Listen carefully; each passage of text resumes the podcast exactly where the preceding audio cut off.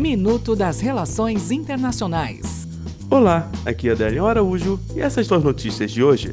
Rússia. O governo norte-americano anuncia que irá suspender sua participação no Tratado de Forças Nucleares e Intermediárias com a Federação Russa. Brasil.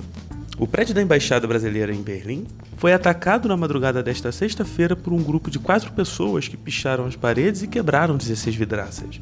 Uma ação similar, com pichação de cunho político, aconteceu há pouco tempo na mesma embaixada.